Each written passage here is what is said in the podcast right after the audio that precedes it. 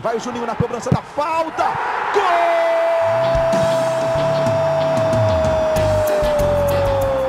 Está entrando no ar o podcast. Sabe de quem? Do Vasco! Do Vascão da Gama, do Gigante da Colina. É o GE Vasco.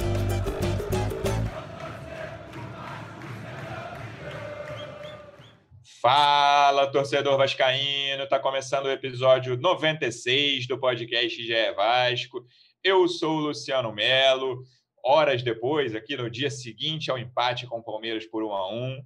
Olhando a tabela, Palmeiras fora de casa, empate é bom resultado. Mas nessas circunstâncias, Palmeiras jogando 48 horas depois de ter perdido para o Ceará, com a cabeça toda na final da Libertadores, com o time reserva, foi bom, foi médio, foi ruim? Quem tem todas as respostas são os setoristas de Vasco do GE, por isso eu estou recebendo dois deles aqui. Como é que você está, Hector Verlang? Seja bem-vindo. Foi bom, foi médio ou foi ruim? Eu acho que foi bom. Eu acho que antes do jogo se projetava é, zero pontos e o Vasco conquistou um. Tudo bem, tem todo esse contexto que a gente vai debater. E... Mas muito obrigado pelo convite.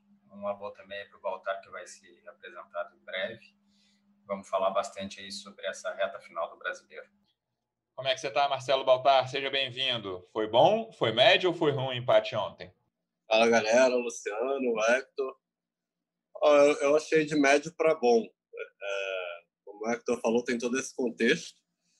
Né, o time, time reserva mesmo do Palmeiras, fora de casa. Eu acho que, até olhando pelo jogo, como o Luxemburgo falou, eu acho que talvez esteve um pouco mais próximo de vencer o jogo, mas também não, não, não jogou essa bola toda, que foi um resultado injusto. Tenha sido um resultado injusto. É, eu acho que acaba sendo bom. A última vez que eu participei foi após o, o jogo contra o Bragantino. E eu falei que estava bem preocupado, porque ia ter uma sequência complicada, né? Tinha acabado em tese os confrontos é, contra adversários da parte de baixo da tabela e havia uma sequência mais complicada, começando aí com o Atlético Mineiro e, e Palmeiras. Aí o Vasco conseguiu quatro pontos, deu uma respirada, abriu uma gordurinha ali para a zona de rebaixamento.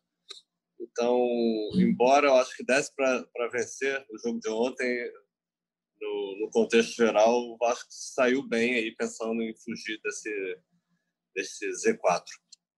Sim, eu não concordo muito com o Luxemburgo que o Vasco esteve mais perto do que o Palmeiras, não, cara. Principalmente no primeiro tempo, o Palmeiras perdeu três chances muito claras, todas elas em erros, erros individuais do Vasco, né? A primeira de um cruzamento da direita que o Léo Gil esquece o Felipe Melo, o Felipe Melo chuta por cima. A segunda que foi um combo ali de Henrique e Bruno Gomes. O Henrique tirou uma bola mal na fogueira, o Bruno não conseguiu cortar. O Breno Lopes entrou sozinho, o Fernando Miguel defendeu. E a terceira é uma saída errada do, do, Fernando Miguel, que o Felipe Melo e mais um zagueiro, mais um jogador do Palmeiras chegam para finalizar e meio até se confundem, a bola vai por cima também. É, o Vasco não chegou a ter uma chance clara nesse nível, assim, fora o gol, claro. É, o Vasco fez um segundo tempo razoável. O primeiro tempo foi, foi razoável também, mas com muito erro individual, né? O próprio gol do Palmeiras é uma bola que o Léo Gil, um lateral para o Vasco, mais ou menos na intermediária de defesa, um pouco para frente, que o Léo Gil, em vez de dominar no peito e cara, se tá difícil, domina no peito e joga para lateral de novo, da lateral do Palmeiras. Ele deixou a bola passar, no que ele se virou, a bola já, já era do cara do Palmeiras, que deu pro. Acho que foi o Scarpa que deu pro Breno Lopes fazer o gol. Então, o Vasco cometeu muitos erros individuais, isso me preocupou.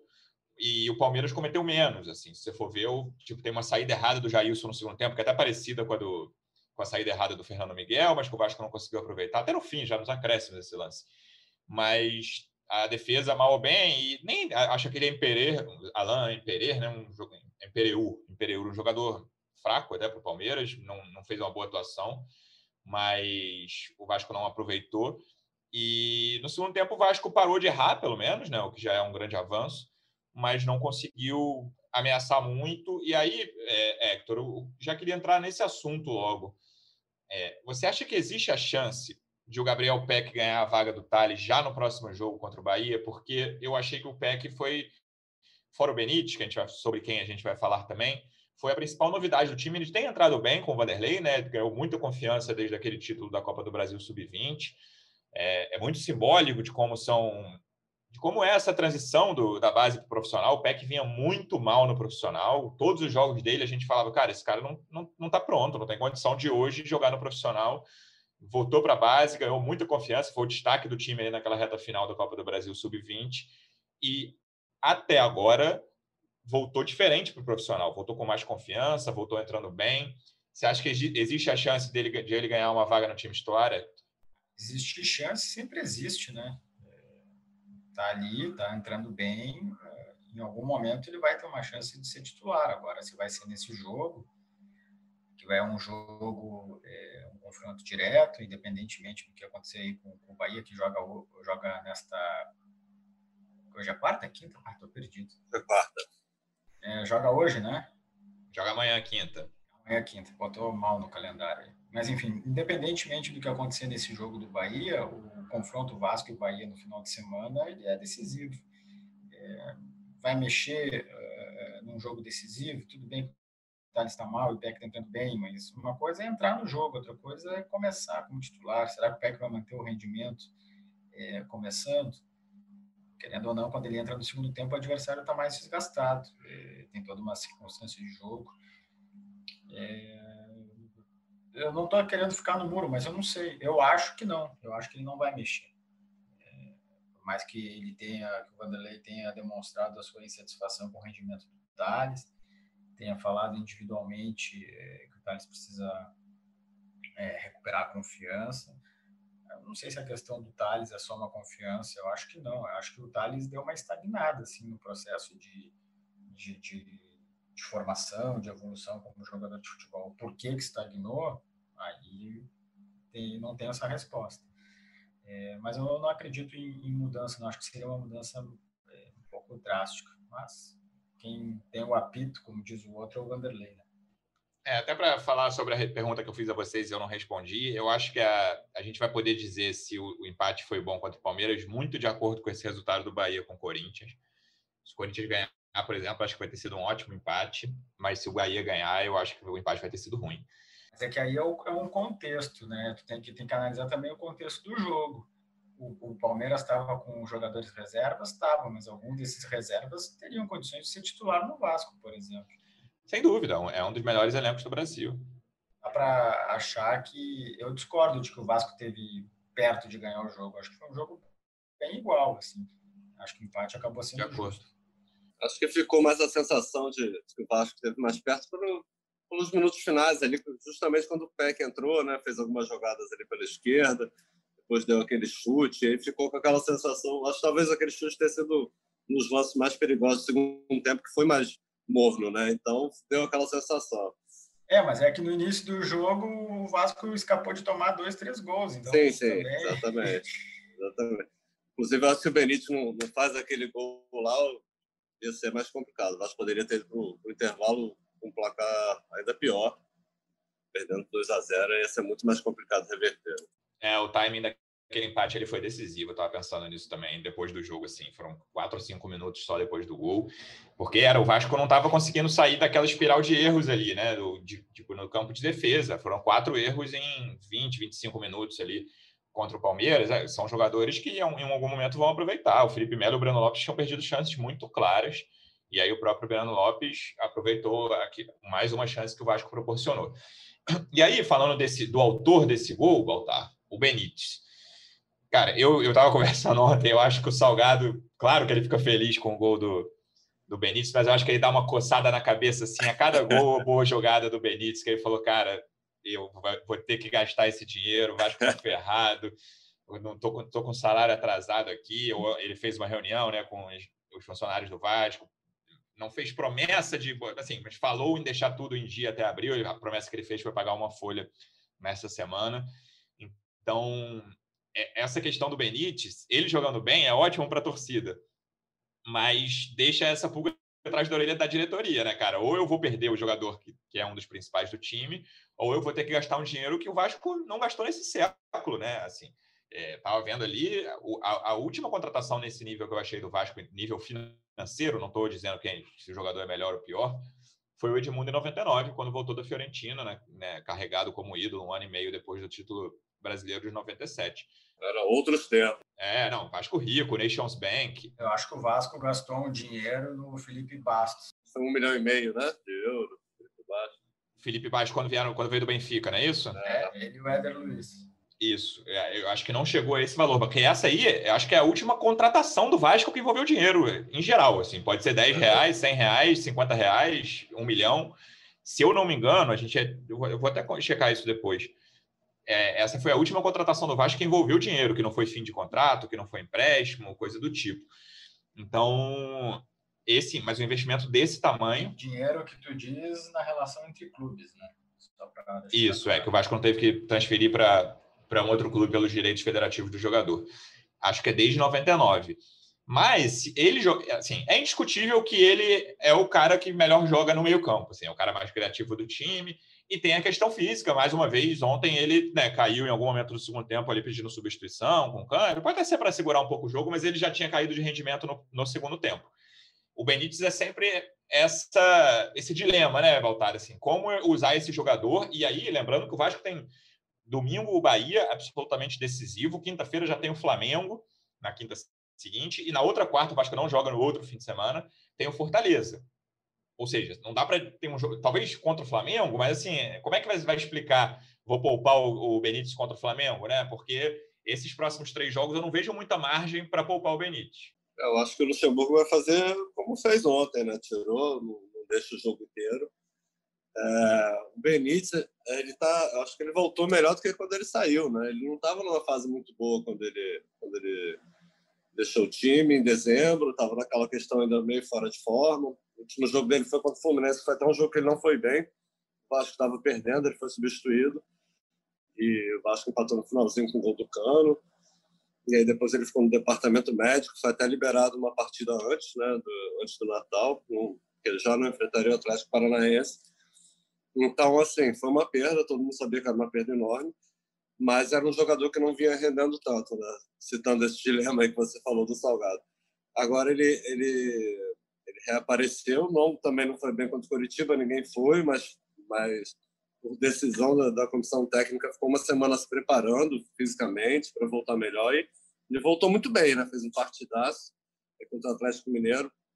Ontem eu achei que ele apareceu menos, mas, mas o gol que ele fez tem um peso muito grande, né? além da, do timing, como você citou aí. Um golaço de falta de muito longe. Enfim, foi, foi decisivo. É um jogador diferenciado aí nesse elenco do Vasco. É, por vezes também fica sobrecarregado, eu acho. Contra, contra o Atlético, por exemplo, foi um jogo que o time acho que funcionou como um todo ali. Teve uma participação maior com o Botafogo também.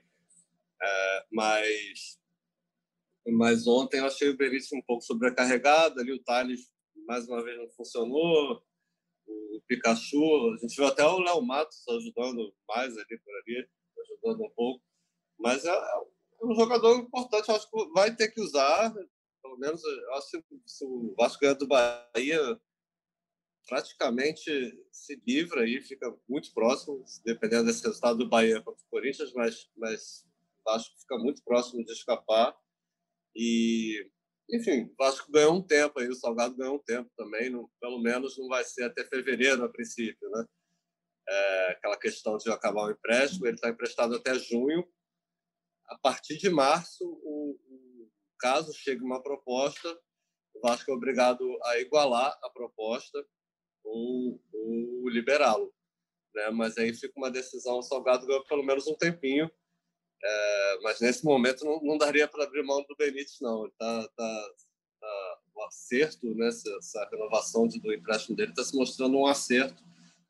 Que o Vasco fez um investimento, né, cerca de 1 milhão e 300 mil reais, um valor até que vai ser descontado caso o Vasco resolva comprar comprá-lo mais à frente, mas mas está se mostrando um acerto, um jogador que está sendo fundamental para o Vasco conseguir pontos importantes. É, ele nem apareceu tanto como você falou em lances de perigo, mas ele proporciona um toque de bola no time do Vasco que a gente não estava vendo sem ele, né? Sem ele, inclusive, quando ele estava no elenco, né? Ali novembro, dezembro, mas ou pouco jogava ou ficava fora por lesão. A gente não conseguia ver isso provavelmente desde aquele início do brasileiro, ali em agosto, que o brasileiro começou. o Vasco consegue trocar passes com o Benítez com muito mais facilidade. Claro que o Bruno Gomes ajuda muito, é um jogador chave nisso aí. Acho que é o jogador mais regular do time desde a da chegada do Luxemburgo. E não foi à toa que a, o desastre aconteceu num jogo em que ele não disputou, que foi o Bragantino. O Curitiba tem toda a questão da expulsão no primeiro tempo do Henrique. Mas o Bruno Gomes vem muito bem. Ele e o Benítez proporcionam uma possibilidade de troca de passe. O Léo Gil também, mas um pouco menos, até por ter, por ter menos dinâmica. Mas assim, o Léo Gil também tem um bom toque de bola.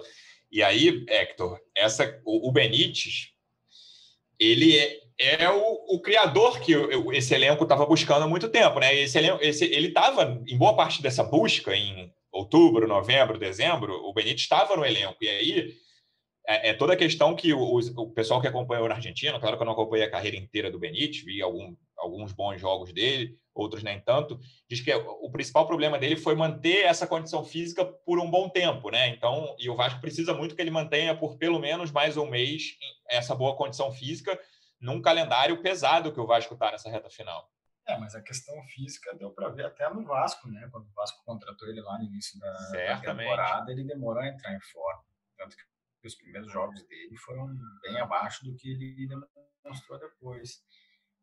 A gente já abordou isso, eu acho, aqui é, é, no auge ali do, do trabalho do Ramon, ele estava voando. Depois é, essa situação contrastou quando ele ficou fora por Covid, teve problema de lesão, aí a, a renovação que se arrastou, uma novela que, que, tomou conta do noticiário, ele voltou e no primeiro jogo dele com o Luxemburgo não foi bem, tanto que o Luxemburgo tomou a decisão de, de, de deixar ele fora contra o, o Bragantino e recuperar a forma. Ele se revelou acertado, como o Baltar bem falou. Ele é um cara que ele é muito bom jogador, mas ele é um cara que só consegue fazer valer é, a sua qualidade técnica e tática se ele está bem fisicamente. Como, vamos combinar, é, a maioria dos, dos jogadores, né? Mas quando ele não está bem fisicamente, ele decai muito. Ele não consegue fazer o que torna ele um jogador diferente do Vasco, que é o troca de passe, que é a intensidade, que é a movimentação, é abrir espaço, enfim. Para fazer o time jogar, ele precisa estar tá muito, muito bem fisicamente. E por enquanto ele não consegue fazer isso nos 90 minutos.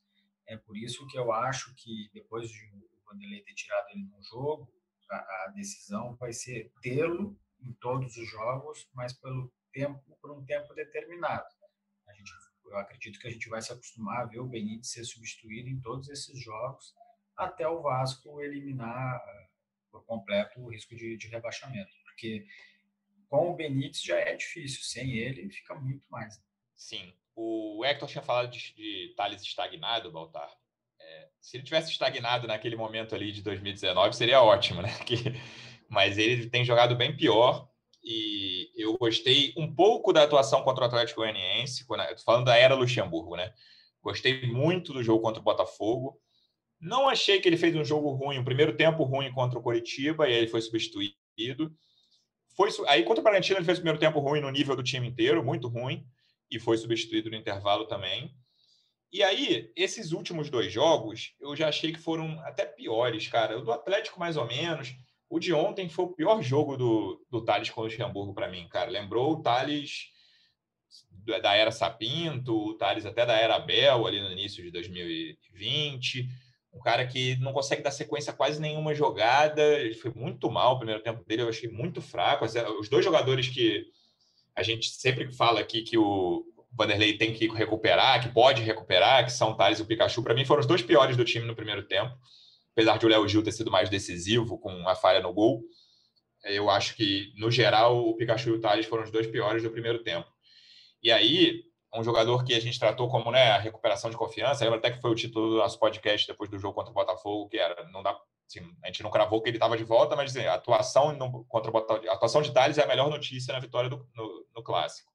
Ele volta a ter esse, esses momentos que, cara, a gente achava inconcebível. Eu, eu lembro que eu falei essa frase aqui: o Thales já chegou a ser reserva para Gustavo Torres e Vinícius. Isso eu continuo achando inconcebível. Mas a gente, certamente, se você me falasse duas, três semanas atrás, Thales pode ser reserva do PEC, eu diria que é inconcebível também. E cada vez mais as atuações do Thales tornam, deixam aberta a possibilidade de ele ir para o banco. Essa relação do, do Vanderlei com o Thales é, é um pouco diferente, né? O Thales entrou, fez aquele. Fez aquela, foi o nome do jogo contra o Botafogo, né? Acho que todo mundo concordou ali que ele fez a, teve a melhor atuação dele aí. E aí, e aí já no jogo seguinte, o Vanderlei tirou ele 45 minutos do jogo, e todo mundo ficou meio sem entender, né? Não teve muita paciência com, com o Thales, enfim, que parecia estar recuperando confiança, boa forma. E, e ontem, que o Thales teve uma atuação muito ruim, é, ele meio que defendeu né, o partido ali na, na, nessa disputa entre Thales e, e Peck. Até concordo com o Vanderlei, assim, se o Peck entra e, e, faz duas partidas ruins, vai todo mundo dizer que, que não dá certo. Eu acho que, que a torcida é assim, até meia culpa a gente da imprensa também. O Thales fez uma partidaça contra o Botafogo, a gente já recuperou confiança, mas é nosso papel também analisar jogo a jogo. Aqui. É, mas no, o momento do PEC é, é, é, muito melhor que o do Thales nos últimos jogos. O PEC entrou muito bem contra o Bragantino, acho que foi um dos poucos a se salvar lá. E, e ontem também mudou. O Vasco estava. Eu lembro até que no nosso grupo de WhatsApp, eu acho que foi o Fred Gomes comentou que, que o time tinha cansado. Mas eu comentei, pô, mas fez cinco substituições. Quem entrou não entrou muito bem, né? E aí o PEC depois entrou e mostrou aí que, que mudou a cara do jogo realmente e quase deu a vitória para o Vasco. Eu acho que o momento dele é tá pedindo uma chance. Eu queria ver, tenho curiosidade de vê-lo também como titular. Assim, o Peck sempre teve essa questão física, né? todo mundo fala que ele é muito franzino, tá? A, cobrança física, né, do, do jogo do sub-20 é bem menor do que no jogo profissional. Eu não sei como que ele reagiria sendo titular no jogo tão importante. Não sei se o Vanderlei vai fazer esse teste logo nesse jogo contra o Bahia, que ganhou áreas aí de, de final de Copa do Mundo. Mas que o momento dele é, é muito melhor do que o do Thales e está pedindo passagem, isso é um fato. A gente falou de poupar, Hector, e o Luxemburgo surpreendeu até, né, de, por poupar o Castan contra o Palmeiras. E a volta do Ricardo Graça, depois de uma cirurgia por apendicite, ele ia jogar na estreia do Luxemburgo, né? Ficou fora desde então. A, a, a questão da apendicite foi descoberta ali na véspera do jogo contra o Atlético Goianiense, que marcou a estreia do Luxemburgo, reestreia. Achei que ele fez um bom jogo. Ele é o cara que perde na velocidade ali no gol, mas não achei muito culpa dele, porque é um passe bom do Scarpa, assim, que é um passe né, na profundidade para o atacante, ataca, atacante atacar, é bom. Para o atacante ir no espaço sozinho e espaço vazio e entrar na área né, para dar a chance do chute, foi o que aconteceu. Achei que, em geral, a atuação dele foi razoável. De razoável para boa ali, não, sem brilhar, mas achei bom. Achei que foi bem, vai. E, mas o Luxemburgo deu a entender que o Castão volta contra o Bahia. É, precisa dessa experiência. E o Marcelo Alves tem jogado direito, né? Vamos ver qual vai ser essa, essa formação da zaga central contra o Bahia. Mas a, a volta do Ricardo Graça é mais uma opção boa ali no setor defensivo para o Luxemburgo. É, eu acho que a, a, dupla de zaga titular que o Vanderlei tem em mente é Ricardo Graça e Leandro Castan. Tanto que ia ser a dupla na estreia e teve um imprevisto aí do apendicite, como tu lembrou bem. E e acho que o Vanderlei, essa necessidade de poupar aí o, o gente, ah, vamos colocar o Ricardo e já testar ele para ver como é que ele está depois desse tempo parado. E acho que ele passou no teste, o lance do gol, ele estava muito ruim para o zagueiro. Ele ali ou qualquer outro ia ter a mesma dificuldade. Tava, eh, houve uma surpresa na, na perda de bola eh, do domínio do Vasco. Né? O Vasco estava meio que saindo para o jogo, alguma coisa assim, e aí tem essa, essa reversão. Tanto que o atacante estava longe, o zagueiro estava longe, enfim. Não acho que tenha sido uma, uma, falha dele. Acho que é mais um, esse contexto que a gente está colocando. E, e, eu entendo que são os dois melhores zagueiros do Vasco também. Eu gosto muito do, do Miranda, acho que é um, um zagueiro que tem um bom futuro. É, acho que teve muito boas atuações quando foi titular do Vasco, no período de lesão dos outros mas também cometeu umas falhas. Então é aquele processo assim de, de um jovem, né? assim como o Peck foi mal, depois foi bem, a mesma coisa o Thales, que começou bem, agora está mal. É, é, tem um lado normal dessa oscilação. Mas eu acredito que, enfim, respondendo a tua pergunta, que contra o Bahia vão jogar os dois que o Vanderlei considera titulares, o Ricardo e o Castanho. E aí a questão do meio-campo, me parece resolvida com Bruno Gomes, Léo Gil e Benítez, ainda que o Léo Gil seja contestado, mas fez um bom jogo contra o Atlético. É um cara que vem ganhando espaço, Baltar, que é, não, é, não é de hoje, mas que me parece ter tomado conta da posição ali, é o Léo Matos, né? Ele tem a questão das faltas, que ele comete faltas grosseiras em quase todos os jogos, leva muito cartão. E, mas é um cara que chega bem. Ele ontem teve um bom lance no primeiro tempo que ele apoiou bem, recebe, participou dos gols contra o, o Atlético, né? Participou de dois gols. É um cara que cada vez mais era um, é um problema antigo do Vasco a lateral direita. Te, teve as boas fases do Pikachu por ali, mas que não duraram muito. Ou então o Pikachu logo mudava de posição. É, é, é, uma, é um problema antigo do, do time que o Léo Matos está tratando de resolver, né? Ele está se firmando como certamente a melhor contratação de meio do ano do Vasco até agora foi, o grande jogo dele foi contra o Atlético Mineiro, né? Foi, foi Certamente. Muito bem, foi muito bem. E ontem também, falei aqui, ele chegou, acho que apoiou até com mais perigo, às vezes, do que o próprio Pikachu, que estava lá na frente para fazer isso. É, o cara está se firmando. Você citou que ele faz muitas faltas e ele ontem entrou pendurado, né? Tem esse problema, mas, mas acho que tomou conta da posição. E é, é, e é curioso, né? Que, que algum tempo atrás a gente estava citando grande problema na lateral direita do Vasco. Tá? E o Tenório também não servia, não ia bem. E o Tenório entrou ontem de novo, como entrou no último jogo, também tinha entrado, né? E, e fez um, um, barulho ali, fez uma movimentação. Recebeu o elogio do Luxemburgo, o Tenóriozinho, que chamou na, na coletiva. É, aí mostra também um pouco assim quando quando a garotada não entra na fogueira, né, tá mais tranquila, como consegue mostrar serviço. Se bota ali o Tenório para ser titular, tem que ser solução, às vezes pode queimar o garoto. Mas, mas o Léo Matos, acho que é o dono da posição, pelo menos aí até o Campeonato Brasileiro. Está resolvido, como também melhorou ali na, na, lateral esquerda. Acho que o Henrique se firmou, né? Ontem também não. Sem dúvida. Teve, teve aquele lance lá no primeiro tempo, que ele quase complicou. Tudo mais. Mas eu acho que acabou aquele rodízio ali com, Neto Borges, ele tomou conta da posição aí desde a chegada do Luxemburgo. Então, assim, se não é o ideal, se as laterais do Vasco não são ainda excelentes, tá? mas, mas pelo menos os problemas foram minimizados e, e o Luxemburgo definiu ali. Os dois laterais estão dando conta nessa reta final. Nessa volta do Luxemburgo tem o grande momento de pane mental, que é o, é o momento mais decisivo de um jogo, né? Que, até agora, nesses seis que foi a expulsão no primeiro tempo contra o Coritiba, um negócio que não pode mais acontecer. Mas, em geral, a gente falou aqui no último episódio, ele está muito acima do Neto Borges e, e, é o titular da lateral esquerda hoje, ainda que seja um cara muito discreto no apoio, a gente sabe disso. Até ontem teve uma chance de chutar uma bola ali quase na meia-lua e pegou a bola passou bem por cima, mas ele é titular do time. É, o Baltar citou a coletiva do, do Luxemburgo, Hector. Ele falou que cobrou né, que os jogadores acreditassem mais na vitória. Assim, eu, eu fiquei na dúvida assim, sobre esse segundo tempo, porque o Palmeiras claramente, assim, não estou dizendo que o Palmeiras não quis jogar, mas o Palmeiras, ele, a preocupação maior era não se machucar, era não entrar né, numa dividida pesada. O, o zagueiro Kusevich se machucou sozinho, né, virando o pé, mas conseguiu voltar logo. Então, mas eu, assim, sim, o Vasco podia ter sido um pouco mais incisivo naqueles minutos finais. Não sei se foi uma questão de fé ou de crença, como o Luxemburgo quis dizer, mas faltou, acho que faltou um pouquinho de. Faltaram ideias ofensivas ao time naqueles minutos finais, já sem o Benítez, por exemplo.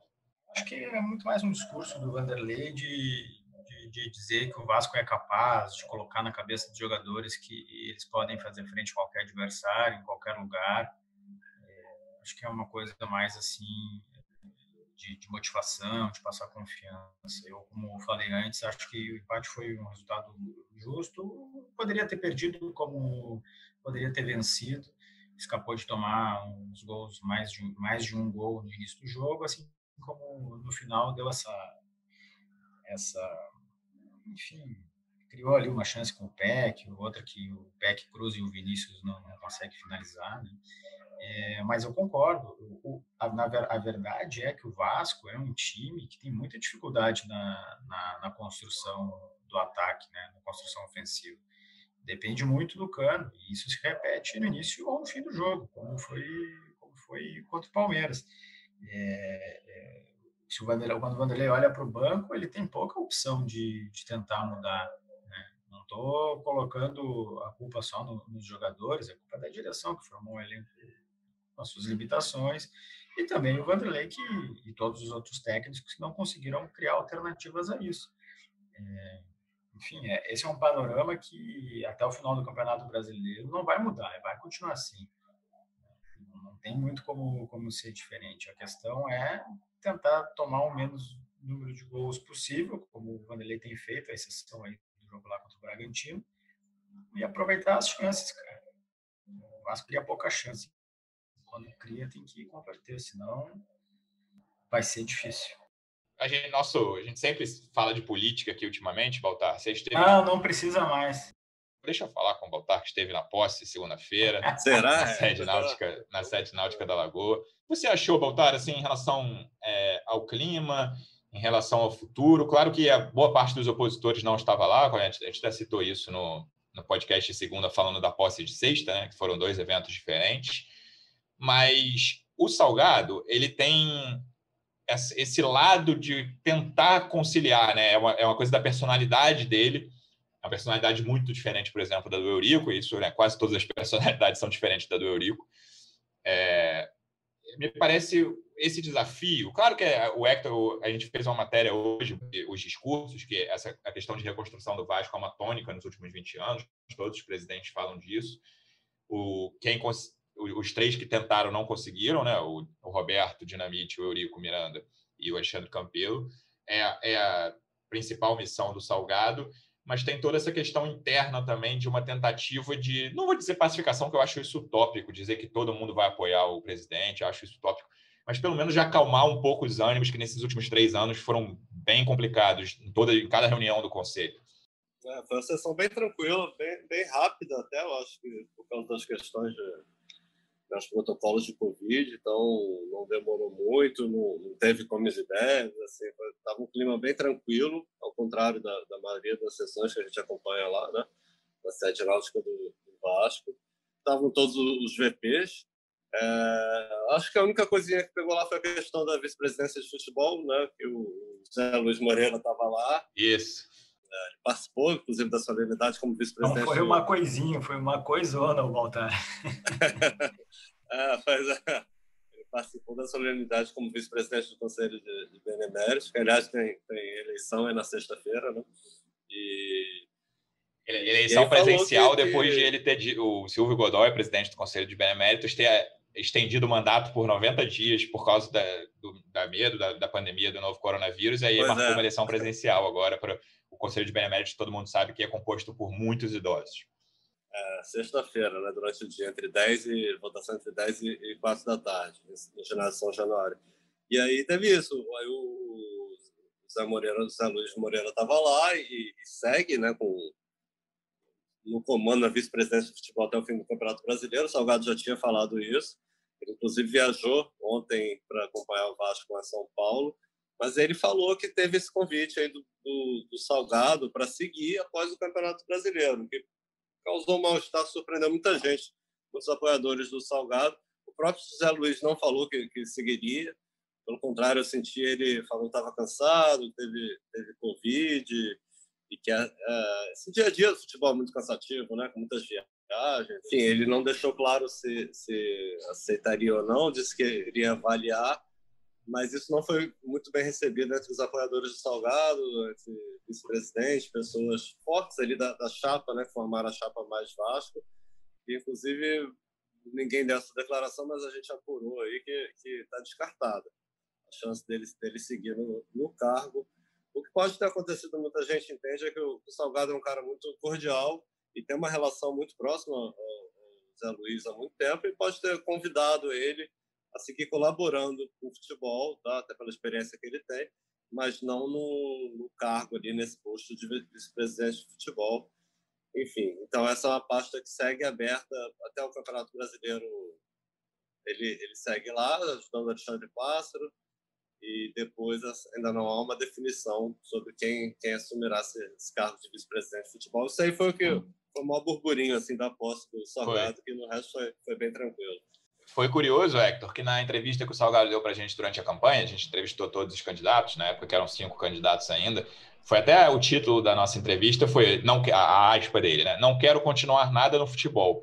E seria estranho ou contraditório, ou a palavra que você quiser usar, manter o chefe do departamento, né? Manter o vice de futebol ali para um, um candidato que durante a campanha disse que não queria continuar nada no futebol seria esquisito no, no, momento que ele entra. Claro que nesse, até o brasileiro, beleza, é, é uma emergência, o, o calendário está todo diferente esse ano, mas depois seria estranho ele manter o vice de futebol. Não, não seria, não bateria muito com o discurso de campanha dele.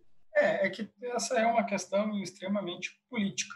A formação do grupo que levou o, o Salgado à presidência, o grupo mais Vasco, quando tratou do futebol, deixou isso muito claro, que achava que tinha que haver uma mudança drástica no futebol. Não foi à toa que ele deu essa, essa declaração para a gente na entrevista. Mas é uma questão política. Além da questão da personalidade do presidente Salgado, como vocês estavam colocando, ele tem a intenção de não, ainda mais nesse início, ainda mais depois de todo o processo eleitoral que foi tumultuado, de não criar nenhum desgaste político. É por isso que ele não vai, por exemplo, desmentir o atual vice de futebol. Por isso que ele não vai dar nenhuma declaração a respeito de, ah, vou fazer isso, vou fazer aquilo. Deixou quieto.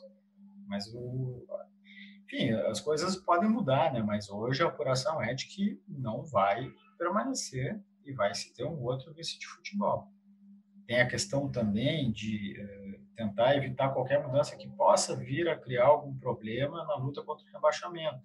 Vamos lembrar que o Vasco fez mudanças no departamento de futebol em conjunto com a administração passada, que era do, Alexandre, do presidente Alexandre Campeiro. Saiu o André Mazuco e entrou o Alexandre Passo. Então, eh, esse discurso ele já foi colocado em prática, né, de mexer no futebol antes mesmo da posse.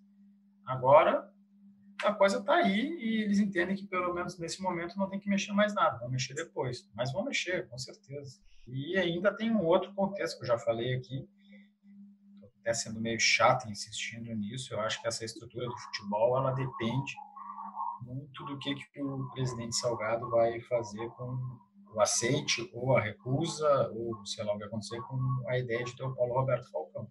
Isso, para mim, ainda é um ponto-chave nessa estrutura do futebol. É, é o nome que ele queria, a gente publicou isso né, durante a logo depois que ele foi confirmado lá no dia 17 de dezembro como vencedor da eleição.